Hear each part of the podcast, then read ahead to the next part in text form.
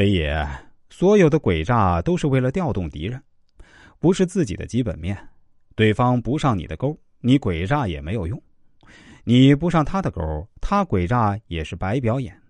孙子兵法真正的核心在于下面这句话：胜兵先胜而后求战，败兵先战而后求胜。打胜仗的军队总是先获得胜利的地位，获得取胜条件之后才投入战斗；而打败仗的军队总是冲上去就打，企图在战斗中捕捉机会，侥幸获胜。先胜后战，在取得压倒性优势的前提下作战，绝不心存侥幸。这就是孙子的思想。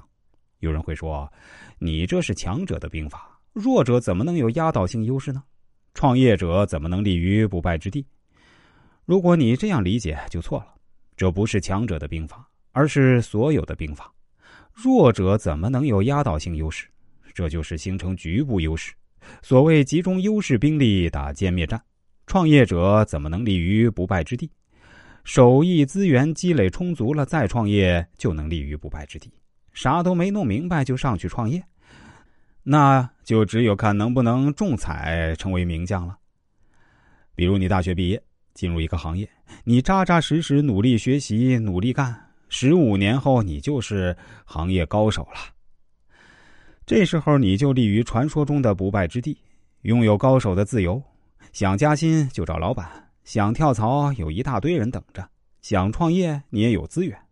这时候就是胜中求战，谁愿意等十五年呢？创业吧，年轻人创业，哪行你也不懂也不熟，那就选一个看上去很美的项目开始吧。这就是战中求胜。结果没弄成，再换一个，换上三个行业，这社会基本跟你没关系了。你哪个圈子的人也不是，就被社会边缘化了。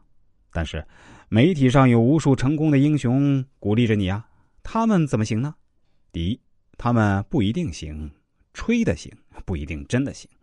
第二，那不是无数个，是有数，有数的几个全在媒体报道里都行，那就没有报道价值了。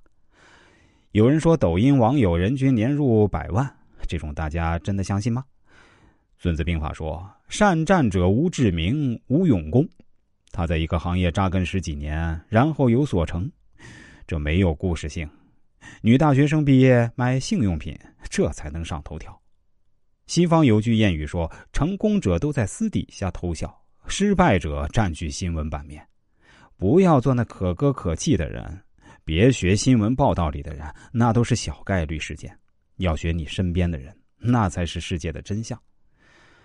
什么样的人能胜呢？孙子总结了。善用兵者，修道而保法，故能为胜败之政。修道保法，胜败之政，是讲政治、讲纪律。政治上人民拥戴你，纪律上秋毫无犯，这可一点儿也不是轨道了。